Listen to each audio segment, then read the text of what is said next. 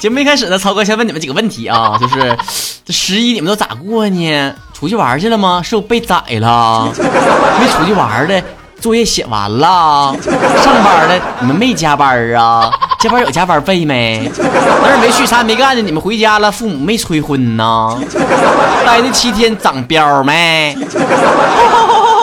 我真的不是幸灾乐祸，生活？总是问题堆着问题嘛。咱们面对很多困难和挫折的时候，会有一个解决办法的，那就是你可能慢慢的你就习惯了。比方说呀，你即使克服了之前那些所有的困难，那你接下来会面对的，比如说就是旅游之后的后遗症啊，上班的恐惧症啊，这个时间倒不过来那个时差呀，还有吃多之后消化不良啊，这些苦难。还没完呢，接下来从十月八号一直到十月十四号，上班七天乐哟。让 你们嘚瑟，朋友圈没少发吧，地儿没少逛吧，啪啪钱没少花吧，该啊，哭的时候到了。这回我看你们心里面毛了三光的，还忙了啥啊？今年二零一六年的所有法定假日全没了，你别想着明年的事儿了，那还远着呢。而且一个悲催的消息可以告诉你。明年中秋节和十一长假放在一起捏在一块儿了，嘿嘿，中秋节就在十一过当里面，所以二零一七年的中秋小长假就这么不知不觉的消失了，蒸发了。别问我搁哪呢，我也不知道啊。说完之后，你会发现了，还有一裤衩事情等待你解决呢。比如说这二零一六年呢，就剩八十多天了，那 KPI 完成没完成啊？合计合计啊，你这天也冷了，是吧？东北都冻冰碴子了，是不是得换季买新衣服了呀？有钱没？剁手没？好，如果你说把去年的衣服改吧改吧，还能穿进去、逮进去的话，那么还有一件事，那就是有没有听过一个词儿叫做金九银十？也就是说，在九月份和十月份，尤其是十月份，划重点。结婚的、订婚的、生孩子的不要太多。前方高能，前方高能，注意了啊！无关人士请退下，这不是演习，一波红色炸弹即将向你袭来。有的人辛辛苦苦挣点钱呢，那全给媳妇儿花了，又买房子又买车的，最后一离婚还人全给卷跑了。有的人挣钱呢，那就是给银行呢，每个月都得还呢，不停的还，像曹哥这样的房贷的。房奴，还有像我们单身狗啊，拼死拼活挣俩破钱儿啊，全给人随出去了。你说说我们单着身呢，自己还单呢，还为人家小两口结婚愁给人钱干哈呀？什么天理这是？啊我提议以后结婚的时候就应该让新人们。发红包给单身狗们，哎，你看我们都已经迈入结婚殿堂了，是不？已经脱单了，你们还独着呢。我们给你点钱安慰安慰，以后就得这样式儿了，知道不？习俗得改，以前的陋习都得推翻了。我看以后这样规矩之后，还谁臭不要脸的给那些并不是很熟的人、很长时间不联系的人发请柬？最近呢，可给我吓屁了呀，那屁都吓凉了。有人搁微信 Q 上跟我说在不，我再也不会像以前那样理直气壮说不在了。我都会第一时间翻翻他的朋友圈，看看他有没有发点什么结婚照啥的。现在其实你说多懒，请柬都不想发了，直接群发个微信就完事儿了。港台一线明星捞钱也没你那么快呀。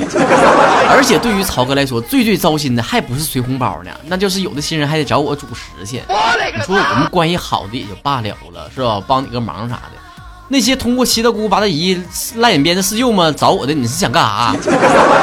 还有那些挖门凿洞，不知道通过多少个朋友的朋友的朋友的关系网找到我说的，哎呀，哎呀，咱俩是哥们儿啊，异父异母的亲哥们儿啊，那哥帮我主持啊。其实说句实在话，我对主持婚礼真打怵啊。我这人第一记性不好，新郎新娘那我名我都记不住。再者说了，你说人结婚那是人小两口一辈子终成大事啊，一辈子就那么一回呀。啊，啊兴许有两三回，你怕呀！我一秃噜嘴呀，给人家婚礼留下了一个终身难忘的黑点儿啊！你像我这么不着调的人，那不啥不都往外秃噜啊！而且啥玩意都得让你亲力亲为啊！对方都会说了，哎呀，你不是主婚礼主持人吗？你把那个音乐准备一下呗！哎，你不是婚礼主持人吗？你把视频准备一下呗！哎，你不是婚礼主持人，写份流程呗！哎，你不是婚礼主持人，不不不，干啥呀？我这一个动动嘴皮子的人，偏得让我营造出来一个团队的价值啊！那还要婚庆公司干啥呀？最重要的是，人这么折腾你，人不提给你钱的事儿啊，是吧？都走亲戚、走关系的、走朋友啥的，咱都是近面的，是吧？给你请你抽根烟得了，送你盒烟得了。我说我不喝酒，那说我请你喝顿酒吧，那我都不抽烟。哎，对对对，啥都行，就是不给钱。你能不能扯这些没用的都兑换成现金？你也知道那俩糟钱拿不出手吧？我想每一个主持人都会遇到像我这样的困难。哎，我们这儿办个活动，你帮我过来组个十呗。哎，我们谁谁组婚礼，你帮我组个十呗。哎，我们家那边的那个机场剪彩了，你给组个十呗。哎呀，主持人是挺多，那不你好吗？你那主持节目主持多弊呀。经验又丰富，跟我们关系又铁哈，你就上呗，又没啥事儿。我看你现在挺闲的，哎呀，谈啥钱呢？咱这关系还谈钱呢？俗了吗？那不是？来回车费我给你报了啊，坐地铁记得留票啊。呸！啐你一口，我都觉得我表达不出来由内而外热热乎对你表达的不满。再来一下。呸！最近就有人找我说的，哎呀，曹晨呐，我们最近有个活动，快来帮主持一下啊！这回是没钱了，但是我听说下回就有预算了。你要不上的话，那我只能自己亲自上场了。你你忍心让我们那老么卡死眼的往磕台上一搁着，搁那磕碜人吗？那错了，那真的错了。回想起来这段对话，我一开始就应该说一句话来结束这段对话，那就是我忍心呐，那不就没有后面那些出了吗？怪就怪曹哥这个人啊，属于不会拒绝人的那伙儿的，脸皮薄啊啊！搁节目里面横行霸道的，嘴那么刁钻，一搁生活当中、现实当中对待别人就晒糠了，当时，然后就妥了，一天天的早上给你发微信，哎呀，我们对一下流程，中午给你发微信，哎，你刚才怎么没回我呢？晚上给你发微信，哎呀，你刚才说收到的时候怎么没有加一个表情、笑脸啥的？你是不是对我不满呢？你什么态度啊？你这是啊？啊，明白了，这不就是有名气了吗？有粉丝了吗？不爱搭理人了哈？我勒个擦！一一一个一一个 excuse me，是我把我们之间的对话落掉了哪段吗？是我没有搞懂剧情吗？我往回翻了翻，是你求的我呀，而且没给钱呢，还说你偷摸给我发了个几千块钱大红包，我没收着啊。现在。你们村都这种语气求别人办事吗？你们村啊？你们发现没？现在这些舔着脸让求别人办事的人，都营造出一种你欠我的这种假象。我求你办事儿，你没答应，你欠我的；我求你办事儿，你答应了，但你答应不痛快，你欠我的；我求你办事儿，你答应了，你完你没干好，你欠我的；我求你办事儿，你答应了，你办挺好，但你态度不积极，没有热烈，没有热情，你还是欠我的，你欠我的。你说现在人是不是都疯了？连《甄嬛传》里面那些人都知道说，别人帮你是情分，不帮你是本分。咋的？你不知道啊？啊，这几百年你都干啥了？那人类咋进化的？你光长肥膘不长智商啊？你们发现没？其实生活当中像这样的事儿太多了。比如老太太跌倒了，你扶起来了，她反要你一口碰瓷儿的呀，是不？再有像你借人钱了，到时候你缺钱的时候，你管人要回来的时候，人骂你抠啊。杨白老，你想好了没有？今儿个债。可不能再拖了，这不就之前在微博上非常流行的一个话题吗？你弱你有理，我强我我吃亏了。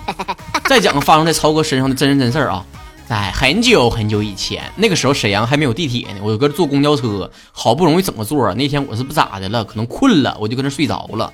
我的天地良心呢，我是真睡着了，不是假装睡觉，我那哈喇都淌下来了。睡梦当中就感觉有人给我个后脑勺子。我一睁开眼，那个大爷站在我前面，说的：“你咋的呀？啊，你不知道给老人让座啊？啊，你合计啥呢？搁那呢？”以我当时的小暴脾气，特别想输，我想让就让，不想让不让，这是我个人的权利，你没有方法支配我。但是那个时候正在热播一个电影啊，搜索。那这时候有个人搁旁边照个照相，发微博上去，我可就火了。以我立志要当一个新闻人的思想觉悟来说，当时就写了标题，那就是当代大学生看到老人居然不让座，装睡觉淌哈喇子。底下肯定有个网友谴责我说的，哎，斯文扫地，人心不古啊。所以我收起了我的小暴脾气，当时就赔笑脸说的，哎呀，你请。啊，你请，我没看着，我睡着了，不好意思啊，这座给你的啊，你躺着干啥？抠脚丫子我都不管，随便你啊。一有个老爷子生气动怒，搁我旁边晕倒了，我还得养他半辈子啊。比较让我欣慰的是，当时听到了身边一些乘客发出了正义的声音，比方说，目睹了事情整个经过的吃瓜群众 A 女士表示：“哎呀，那干小伙不挺好的吗？呼呼睡觉呢，干啥给人拍下来了？”愤世嫉俗、口若悬河的毕女士表示了：“哎，可不咋的，现在老人真得罪不起了哈，跟谁装弱势群体呢？买票比咱还便宜一半呢。”针砭时事、一针见血的西女士表示了。谁不说呢？跳广场舞的时候比我蹦的还高呢，那家伙！就看刚才给那小伙那一脑勺，没有点底气、力气，那能整出来那大响啊？所以我也特别希望啊，那个大爷后来能明白过劲儿来呀。那就是我给你当时让座了，说明我是一个优秀的少年，共产主义的接班人，有点三好学生、优秀队干部的样子。如果我不给你让座，你也不能因此而给我定性为一个道德沦丧的不良少年。中华民族是有传统美德，每次上车的时候都会提醒你给那些老弱。病残需要帮助的人让座，但是那也只是提倡，而没有说要求你就有这样的义务。如果我没有义务，你就不能要求。当然，现实生活当中啊，比起我弱我有理，更多的是你强你活该。哎，你不是主持人吗？你帮我主持个活动呗。哎，你不是学中文的文笔好吗？帮我想一个文案呗。哎，你不是有点子有创意吗？你帮我想个广告词儿呗。哎，你不是学英文的吗？你帮我看看这篇文章写的是啥玩意儿啊？哎，你不是学医的吧？你帮我把把脉，你看我是不是出啥毛病了？你不是设计师吗？你帮我设计个海报呗。请问节目里面可以骂脏话吗？啊，不可以啊，那我没啥可说的了。对这些人，他们当时那种表情，那种天经地义的语气，就显得好像我们这些事儿就应该做似的。他们语气里面所有的奉承和巴结，都透露出四个字儿：多大点事儿。他们跟你刷的所有脸套的所有近乎，都总结出来一句话，那就是好好意思要钱呢。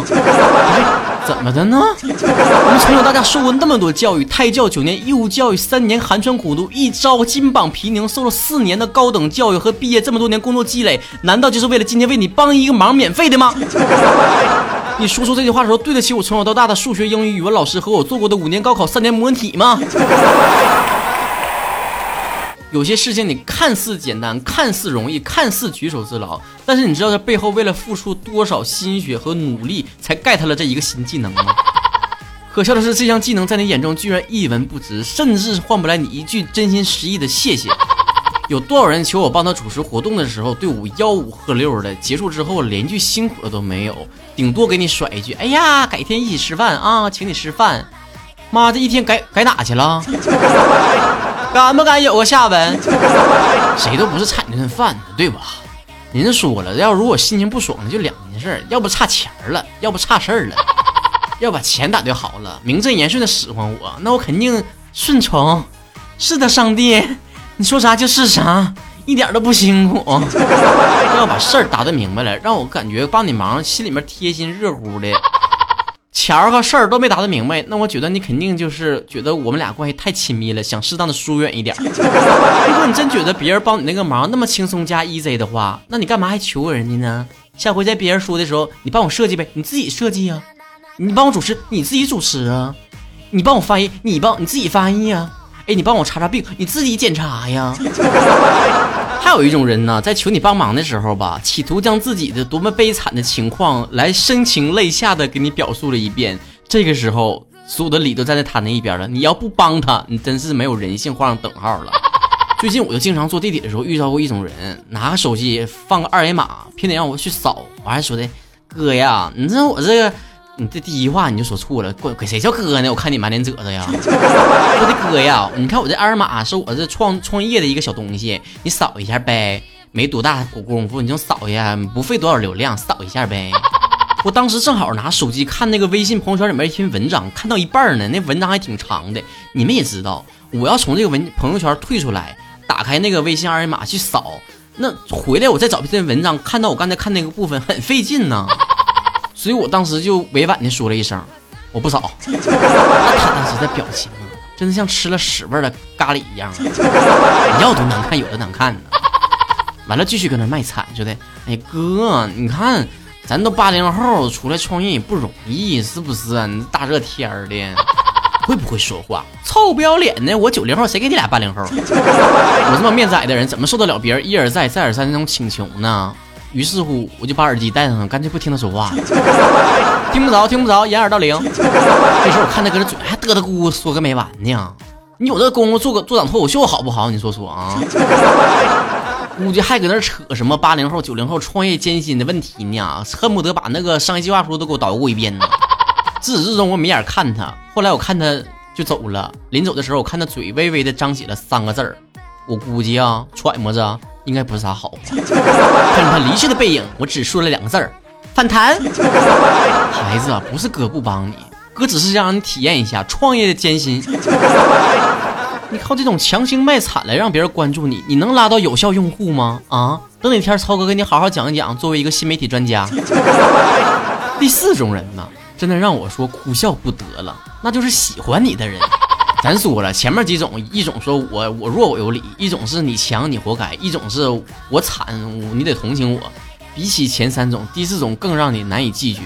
我记得我上学那前儿啊，经常有那些美女、大美女、校花啥的，清纯可爱啥的，经常遭到各类男青年的围追堵截，就会有那种痴男呐啊，成天上课堵着你啊，下课堵着你啊，放学了他还得天天尾随着你。啊买吃买喝买鲜花，恨不得让全校的人都知道你喜欢这个女的。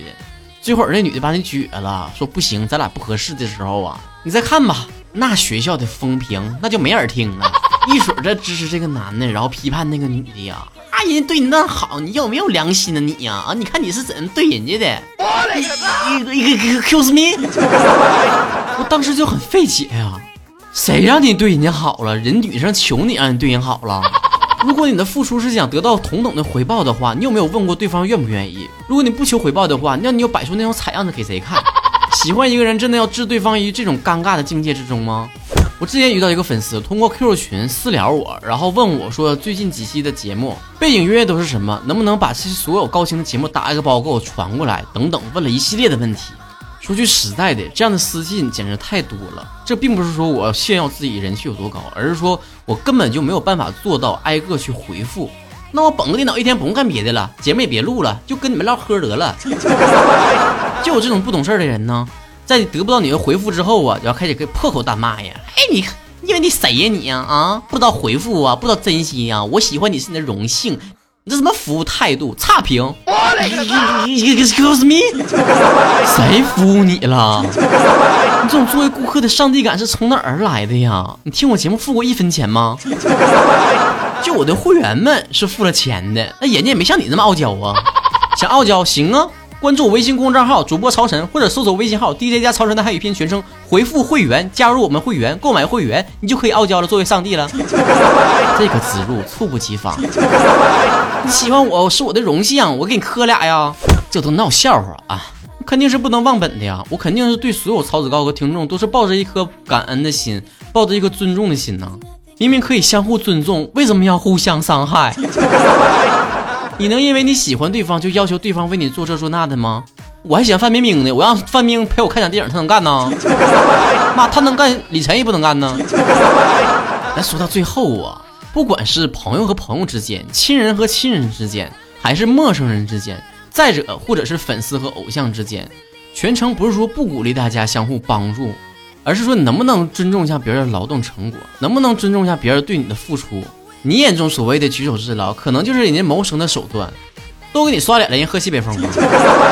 迫 不得已求到别人了，那姿态得摆低一点。而对于被求助者，如果对方跟你关系特别好，又真的有求于你的话，竭尽全力赴汤蹈火。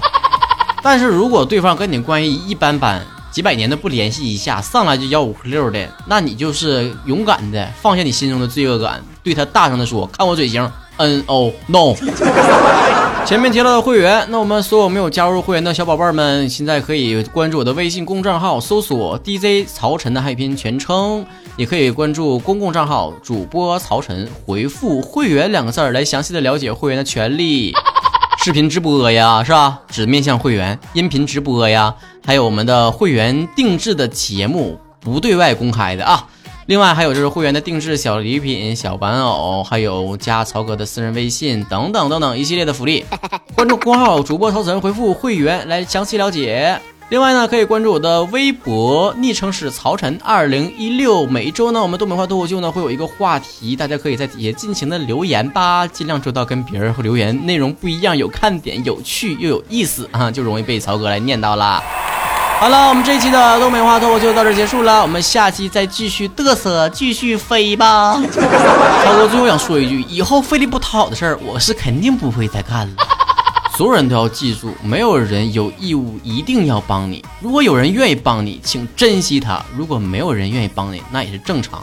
人情社会，大抵如此。